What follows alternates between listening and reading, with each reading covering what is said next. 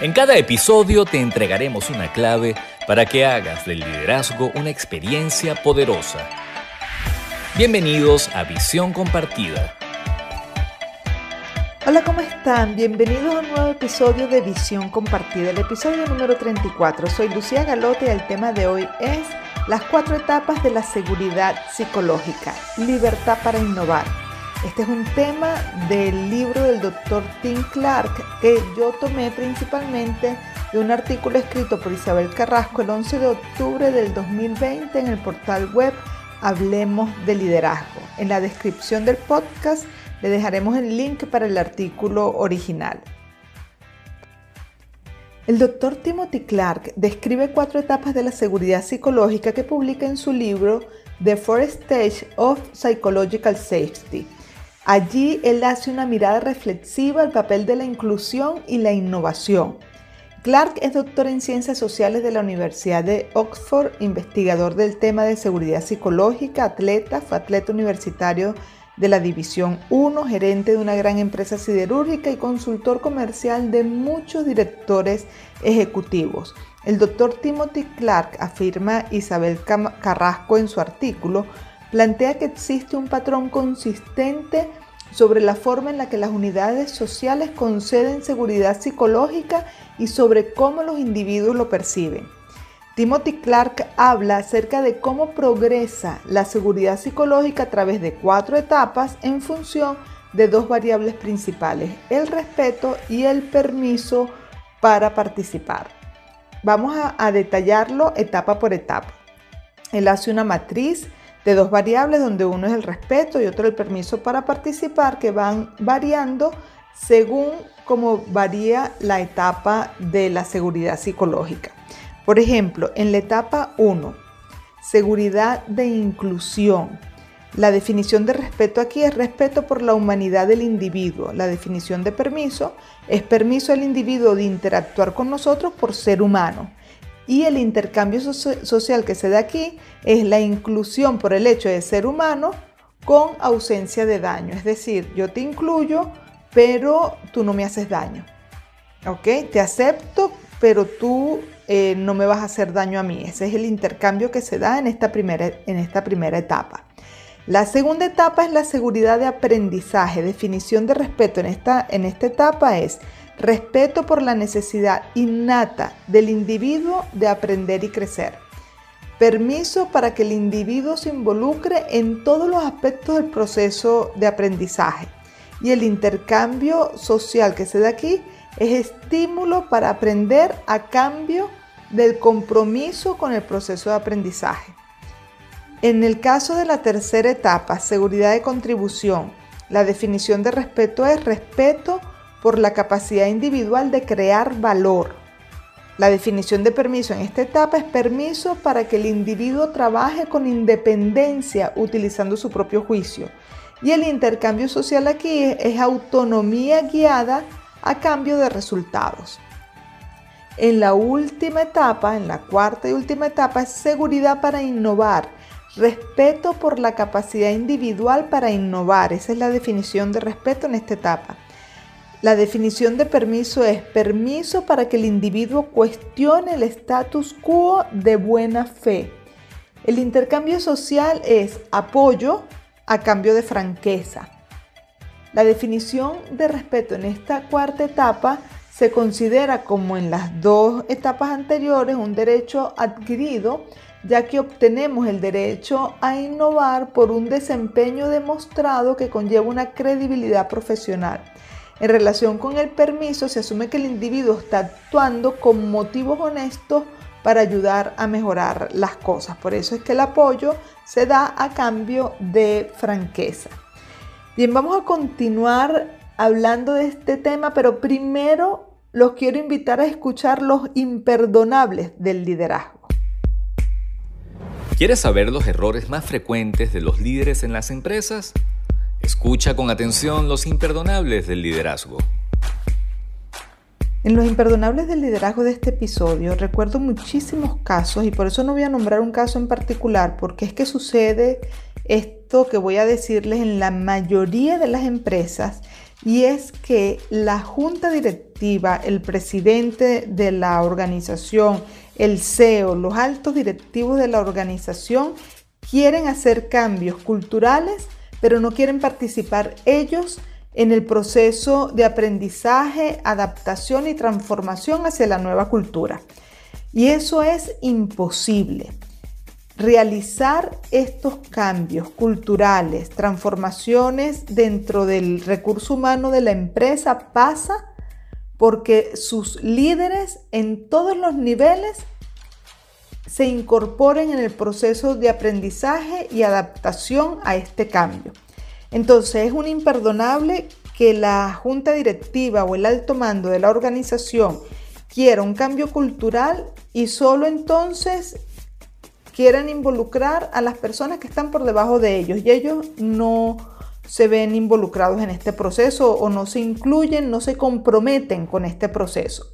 Eso es un imperdonable porque ya desde esa actitud evasiva, evitativa, de, poner la carne en el asador y que están pidiéndoles a, a los otros compromisos y ellos no muestran compromiso, ya es un indicador de el error que va a garantizar el fracaso de esa transformación. Acabas de oír los imperdonables del liderazgo. Isabel Carrasco resalta en su artículo algunos conceptos claves de la propuesta de Tim Clark. Vamos a ver cuáles son. 1. La seguridad para innovar democratiza la innovación. 2. Cuanto más transparente sea el líder, menos fuente de estrés tendrán sus profesionales. 3. En el proceso de la innovación no existe una relación necesaria entre el estrés y el miedo.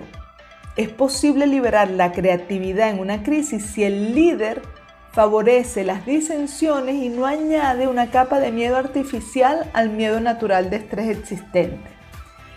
4. En el proceso de innovar, el aprendizaje es más importante que el conocimiento. El aprendizaje es el proceso de combinar conocimiento, pero estos están continuamente convirtiéndose en obsoletos. A largo plazo, un proceso mantenido y adaptable de aprendizaje es más valioso que el caudal de conocimiento en sí mismo. 5. Continúa Isabel Carrasco con los conceptos de Tim Clark. La innovación es el proceso por el que personas que están conectadas conectan ideas. Afirma Tim Clark que todos sabemos que el hecho de juntar a un grupo de virtuosos no garantiza que creen una música preciosa. Deben aprender a tocar juntos, deben conectar primero y de esa conexión surgirá la magia. 6. Hacer preguntas puede suponer un factor de riesgo a nivel personal porque con frecuencia suponen un cuestionamiento del status quo. El proceso de innovación depende de la voluntad de activar el proceso de indagación con preguntas. Todas las organizaciones tienen un tráfico de ideas e información, pero no todas tienen innovación. El secreto se encuentra en hallar el equilibrio entre las opiniones opuestas y las diferentes conclusiones y la colaboración necesaria reduciendo la fricción social e incrementando la intelectual. 7. Si privamos al equipo de la seguridad para innovar, sin querer estamos dedicando e-, el equipo al status quo. 8. El patrón de la innovación es probar mucho y triunfar poco. 9. Nada bloquea la curiosidad y la indagación tanto como una pequeña dosis de ridículo administrada en el momento oportuno. 10. El desafío que plantea la seguridad para innovar es que lleva mucho tiempo crearla y poco tiempo destruirla. Y 11. Dentro de estos conceptos claves cuando un líder personalmente reemplaza la búsqueda de la innovación por la rivalidad, por la preeminencia, el equipo no consigue tener la coherencia social necesaria para el proceso co-creativo de innovación. Continuamos después que escuchemos los aciertos del liderazgo. La actitud correcta en el líder produce resultados excelentes. A continuación, los aciertos del liderazgo. En estos días estábamos haciendo una reunión con un cliente para una consultoría y fue muy interesante cómo ellos tomaron conciencia de que ellos eran los impulsores del cambio, era el comité directivo, la alta gerencia, los líderes de la organización. Y entendieron que si eh, la transformación no comenzaba por ellos, era muy difícil conseguir los cambios que ellos estaban queriendo impulsar en el resto la, de la organización. Es una empresa que está presentando eh, liderazgo negativo dentro de sus colaboradores y bueno, están necesitando hacer transformaciones en sus estilos de liderazgo para poder neutralizar y eliminar estos comportamientos de insubordinación y de improductividad. Pero neutralizar el liderazgo negativo sin ellos trabajar la fuente que hizo que este tipo de, comportamientos emergiera dentro de la empresa es ineficiente porque entonces neutralizas esto pero aparecen otros. Y ellos comprendieron cómo es que es importante para que esto no vuelva a suceder comenzar el trabajo por la alta gerencia para que entonces ellos puedan ir creando la nueva cultura y puedan ir marcando el rumbo que de alguna forma es el, es el trabajo principal del líder. Acabas de oír los aciertos del liderazgo. Isabel Carrasco continúa en su artículo con unas preguntas y reflexiones que el doctor Clark propone que nos hagamos para detectar nuestra actitud en relación con la seguridad para innovar. Pregunta 1. Se las voy a dejar aquí para que se hagan ustedes mismos las preguntas y reflexionen. La 1 es, ¿cuáles son los patrones que el equipo ha adoptado de su líder? La 2, ¿puedo recordar algún cambio que haya comenzado y que no haya finalizado volviendo a mi conducta anterior? La 3, ¿cuándo fue la última vez que tuve el valor de desafiar el status quo? 4. Siento que tengo permiso para innovar dentro de mi organización. 5. ¿Cuándo fue la última ocasión en que traté de ocultar un error? ¿Qué motivación tuve para hacerlo? 6. ¿Las preguntas son bien recibidas en mi equipo? 7. ¿Qué puedo hacer para reducir la fricción social en mi equipo mientras incremento la fricción intelectual? 8. ¿Cómo protejo a mi equipo de los riesgos del pensamiento grupal? 9. En mi equipo se perciben los riesgos del ridículo. 10. Tengo la costumbre de asignar formalmente la posibilidad de discrepancias en los proyectos, iniciativas o cursos de acción propuestos. Bueno, estas preguntas son muy valiosas para que ustedes indaguen sobre ustedes mismos en relación a su actitud con respecto a la seguridad psicológica. Isabel Carrasco afirma que Clark como conclusión en referencia con la seguridad psicológica plantea que la principal fuente de capacidad adaptativa, competitiva y autopreservación, así como la clave de la resiliencia y renovación, es la capacidad que tenga la organización para aprender y adaptarse. Los líderes incrementarán su competencia si son capaces de aprender y adaptarse en lugar de confiar en exceso en sus conocimientos y habilidades actuales. Como recomendaciones finales para crear un entorno de seguridad para innovar, el autor propone.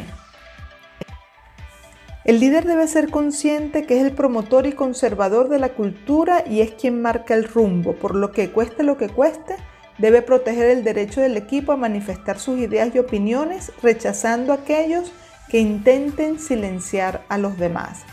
2. En ocasiones el líder será capaz de ver cosas que otros no ven y en otras no verá lo que otros ven. Si la envidia y el egoísmo hace que no comparta sus ideas, los demás harán lo mismo, por lo que no hay que mostrar un excesivo sentido de propiedad de las ideas. 3. El líder debe declarar que cada miembro del equipo tiene la obligación de manifestar su desacuerdo cuando éste exista y debe estar dispuesto a escuchar la verdad. No hay que olvidar que una respuesta negativa ante las malas noticias o desacuerdo silenciará al equipo y sellará el destino del líder como un líder desafortunado y poco eficaz. 4. El líder debe procurar que no suponga una gran carga emocional el cuestionamiento del status quo para lo cual tiene que pedir a los miembros de su equipo que cuestionen determinados temas y discutir con ellos sus ideas. 5. Los equipos con frecuencia se pierden y fallan temporalmente antes de encontrar su rumbo y triunfar. Este es el camino normal y el proceso puede ser confuso, iterativo y no lineal. Además puede presentar problemas durante el camino. El líder debe señalar que es un territorio desconocido y ayudar a que el equipo disfrute del viaje. 6. Si el líder rechaza la sugerencia de un miembro del equipo, debe mostrar una actitud sensible al explicar los motivos. Una respuesta considerada animará al profesional a seguir utilizando su voz para proponer ideas. Les aseguro, y esto es, ya mi, esto es mi comentario, que si ustedes siguen estas seis brillantes recomendaciones del doctor Clark que Isabel Carrasco plasmó en su artículo, ustedes van a poder crear seguridad psicológica dentro de su equipo. Y la seguridad psicológica es indispensable para la innovación. Con esto hemos llegado al final del podcast. Espero que te haya gustado. Si es así, ponle like, compártelo, coméntalo. Síguenos en nuestras redes sociales, arroba Lucy Galota con Y, arroba Ovaldiz y arroba Somos Leader También te invito a que conozcas la comunidad de Leader Lab que tienes 14 días gratis para que nos conozcas, para que aprendas muchísimo de liderazgo y después tomes tu decisión si quieres seguirnos acompañando. Si quieres continuar esta conversación, pues entonces vete a las redes sociales y de inmediato comenta de lo que tú piensas de este artículo de los, o de las eh, podcasts anteriores y con muchísimo gusto continuamos conversando. Vale, que estés muy bien, desde ya estás invitadísimo para el próximo episodio. Chao, chao.